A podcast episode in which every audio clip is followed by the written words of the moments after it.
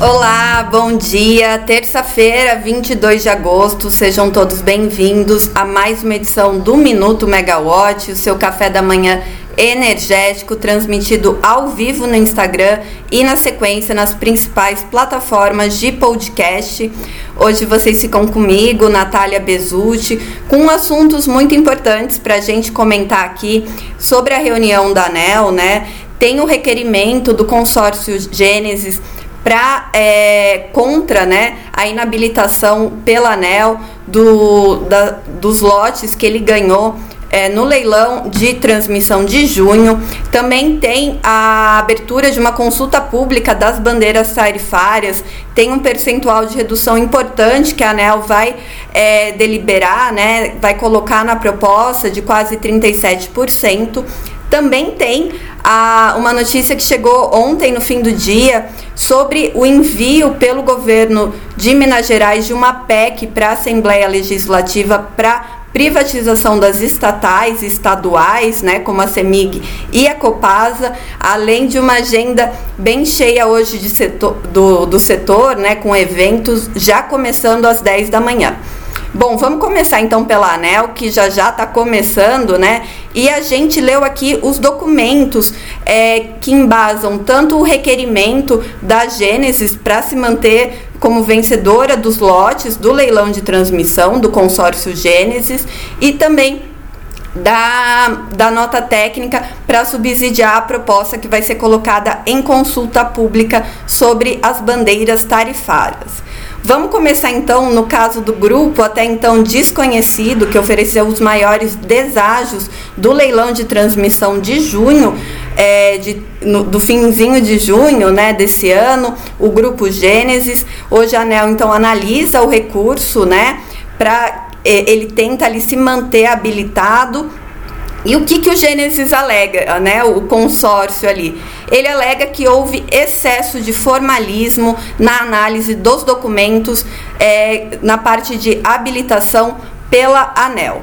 Bom, a nota técnica da ANEL, né, é, é, complementando o que ela já havia divulgado anteriormente, quando da sua inabilitação, ela aponta que agora o Gênesis conseguiu sim superar algumas questões de habilitação técnica. Por quê? Porque ele contratou uma empreiteira, né, chamada, vou até pegar aqui, Correia Energia Construções, localizada em Belém, no Pará, e que teria o registro de engenharia para conduzir a obra. O registro de engenharia é o famoso CREA, né? O registro pra, de, de engenharia ali para tocar isso. Adicionalmente, também o, o consórcio teria comprovado é, já alguns contratos no setor em montante relevante de um bilhão, mas é, com a prefeitura de Vitorino Freire, no Maranhão, e em relação a quadros é, de painéis elétricos, bombas submersas, poços artesianos. E esse valor de 1 bi que o Gênesis comprovou foi para quê? Foi para falar que ele tinha então como com, é, construir a, os, os, dois lotes que ele levou no leilão da ordem de 3,4 bilhões, né? Então ele tentou ali comprovar isso e a ANEL achou ok, estava tudo certo ali essas duas partes. No entanto, o que, que a ANEL não concordou foi, é, e, e isso a Procuradoria Geral também tem um parecer sobre o assunto, foi primeiro a localização da empreiteira. Vou ler um trecho, até tem uma foto, né, no parecer da AGU, da Procuradoria Geral, desculpa, que fala que a Correia Energia Construções está localizada num casebre sem pintura e com portão enferrujado e que não é condizente com o tamanho da obra do leilão, né? Então ela levou o lote 1, que passa por todo o estado da Bahia e parte de Minas Gerais. Então tem seis linhas de transmissão, três subestações e que também não seria condizente com outro lote, o lote 8, que prevê linhas subterrâneas na região metropolitana de Recife, né? E era até por conta da, da população ali envolvida, foi uma obra que teve uma, um aumento de prazo, né, no, no edital, justamente pelas dificuldades do projeto no Recife, apesar de ser um lote com um valor menor, um, um, um tamanho de linha né, menor também, mesmo assim a, a obra era de um porte é, com mais embasamento técnico por tudo que movimentaria. Então, a, a Procuradoria-Geral colocou uma foto, então, da localização de onde estaria essa correia engenharia empreiteira contratada pelo Gênesis. Bom, a Comissão Especial de Licitação da ANEL ainda apontou né, na nota técnica é, que não foram superadas as questões de habilitação jurídica e econômica financeira, assim como de regularidade fiscal. Para o consórcio, né, que ele é formado por quem? Pela Intec Empreendimentos, com fatia minoritária, e a The Best Car transporte de cargas nacionais e internacionais, que tem mais de 92%. Aquela questão curiosa, né, da logotipo da, da The Best Car. É, e para o consórcio, isso não justificaria a sua inabilitação no certame. Mas a ANEL apontou que sim, mostra uma incompatibilidade nos documentos. O consórcio alegou também que o seu balanço financeiro, né, o que ele apresentou, é, a ANEL ela não tinha encontrado provas, por exemplo, de onde viriam esses valores, né, algumas movimentações, aumento de patrimônio do, do sócio principal. É, mas o consórcio diz que a ANEL não deveria ter é, ido atrás desses números, ela deveria apenas conferir a planilha que foi apresentada, já que ela não realizou, não contratou uma auditoria para fiscalizar esses balanços. Bom, também, né, corroborando aí com esse, com essa nota técnica, o parecer da Procuradoria Geral aponta que todos esses fatores ajudam a evidenciar a contradição entre os atributos dos pro, proponente ou a falta deles e a magnitude do objeto da contratação. Tudo isso entre aspas, tá? Estou citando aqui um trecho do parecer da Procuradoria. Além disso, o parecer relembra o apagão que aconteceu agora, né, na última semana, que a, a, acabou acontecendo um efeito em cascata no sistema interligado nacional e como é, a comprovação de uma empresa idônea e que consiga né, suportar um, uma linha de transmissão é importante para todo o sistema, para toda a segurança do fornecimento de energia. Agora vai ficar a cargo né, do Fernando Mosna, do diretor da ANEL, e do, que é o relator do processo, e da diretoria colegiada, aprovar ou não, né, acatar ou não o, a nota técnica e também o parecer da Procuradoria. Caso seja confirmada a inabilitação do consórcio Gênesis, a ISACETEP deve assumir o lote 1 como segunda colocada e a Rialma, que chegou a, a disputar né, em 10 sessões ali de viva voz com o consórcio Gênesis, deve levar o lote 8 da região metropolitana de Recife. Os deságios apresentados pelos segundos colocados, né, é claro, foram bem menores do que os oferecidos pela Gênesis, ou seja, se eles assumirem as obras, o deságio médio do leilão, que foi de 51%, deve ser mais baixo, mas isso não deve significar é, o, o custo, claro, fica alocado nos consumidores, mas isso não é motivo de preocupação e também não foi no dia do leilão, porque a percepção foi que o consórcio Gênesis puxou tanto para baixo o deságio, né? Foi uma forma tão artificial que os outros competidores ali, os proponentes, não, conseguiria, não conseguiriam alcançar esse valor. Bom, vamos só lembrar que os empreendimentos não estão atrasados, então a assinatura dos contratos do leilão, ela, a assinatura está prevista para o fim de setembro. Então as obras não estão atrasadas, esses recursos, né, também não atrasam o cronograma das obras até então, já que a assinatura do contrato está previsto para o fim de setembro. E ainda falando de leilões, hoje no Diário Oficial da União, o Ministério de Minas e Energia publicou uma portaria com o cronograma dos leilões de transmissão é, a partir de 2024. É, Além disso, ele também conciliou nesse cronograma o prazo para que os empreendedores assinem o contrato de uso do sistema de transmissão.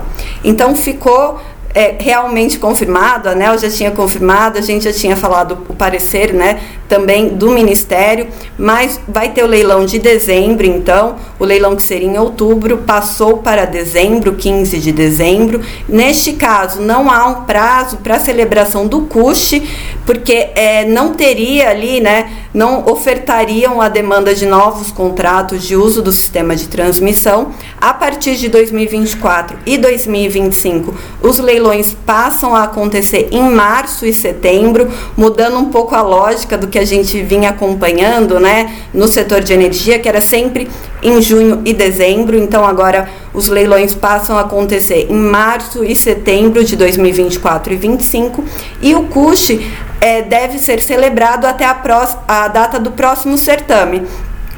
Ou seja, quem venceu o certame de março tem que celebrar o contrato em setembro e quem venceu em setembro celebra o contrato até março do ano seguinte. Bom, e as bandeiras tarifárias, né? O assunto já foi muito, muito mais espinhoso nas deliberações da ANEL, mas agora com as boas afluências e as perspectivas, né, que, por exemplo, em agosto os reservatórios fechem num nível acima de 80% no sistema interligado nacional e os melhores da série histórica desde os anos 2000, a, a previsão de acionamento da bandeira tarifária é um tema um pouco mais tranquilo nas deliberações da ANEL.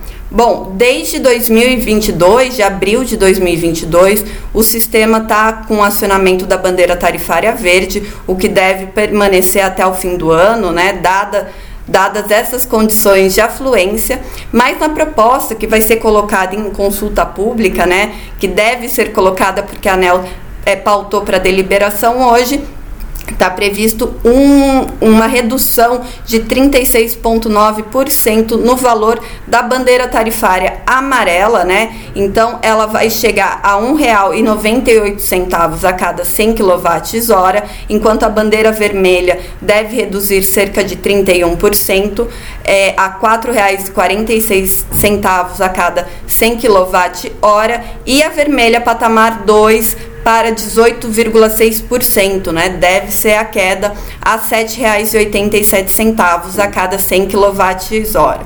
Por quê? Por, o motivo que a ANEL propõe ali, segundo nota técnica, é que o custo né, do, do combustível para geração termoelétrica reduziu, então isso influencia na previsão dela de bandeira tarifária. Além disso, a boa manutenção aí de oferta de geração hidráulica e a suspensão dos contratos é, do PCS, né, do leilão emergencial de outubro de 2021.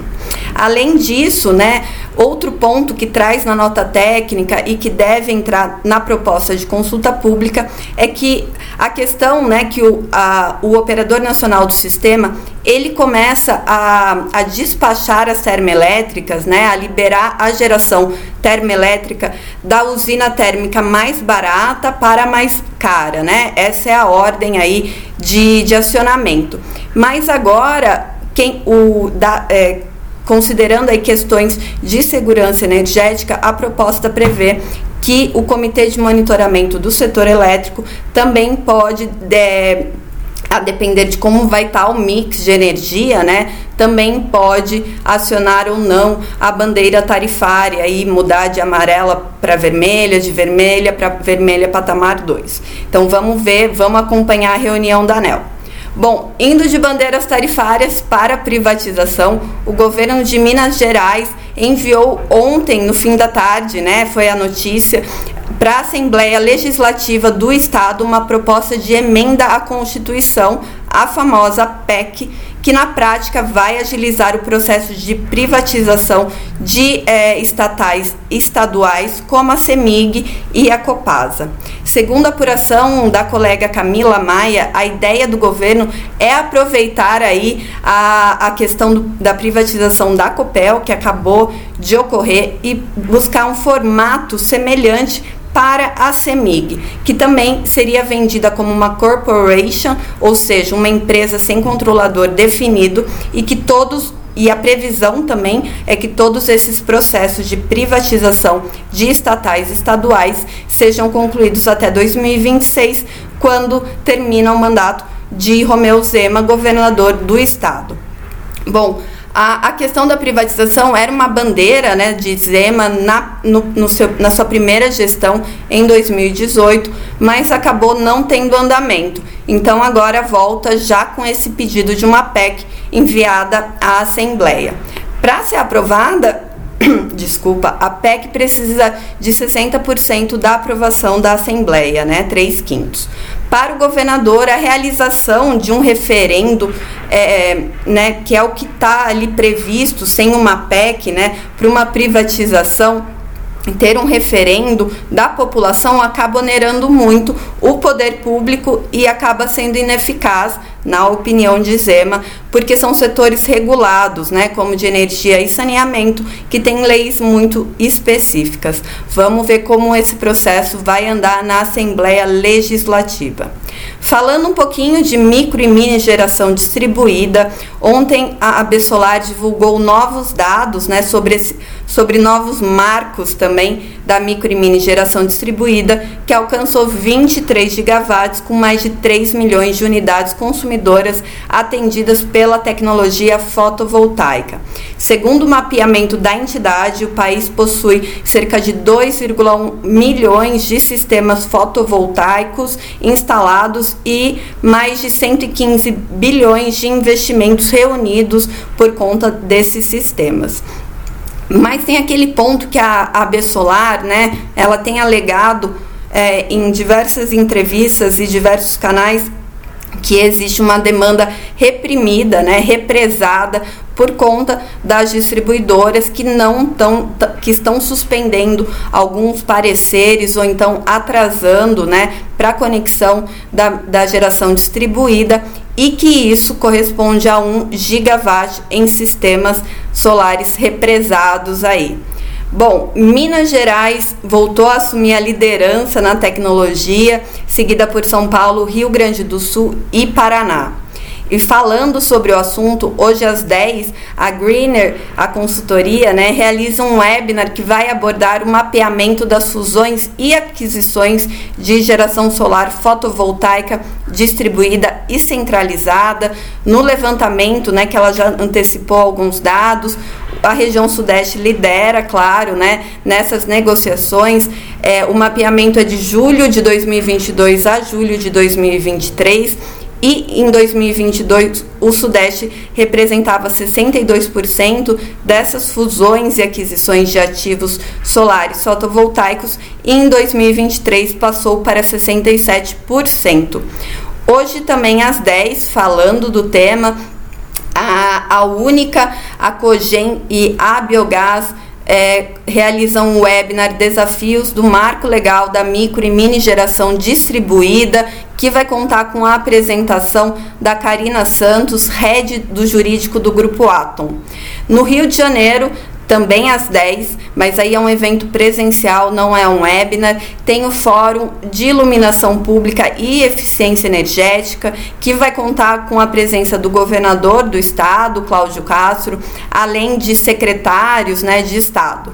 Mais informação sobre os eventos, você já sabe, está no aplicativo da Megawatt. E hoje, às 10, tem reunião extraordinária da Comissão de Minas e Energia da Câmara dos Deputados, que vai debater o alto índice de roubo de cabos de, cof, de cobre nas cidades brasileiras. Ali vão, vão a, a audiência pública, né, essa reunião extraordinária, vai contar com a presença de representantes de empresas como a Neo Energia e também de agências reguladoras como a ANEL.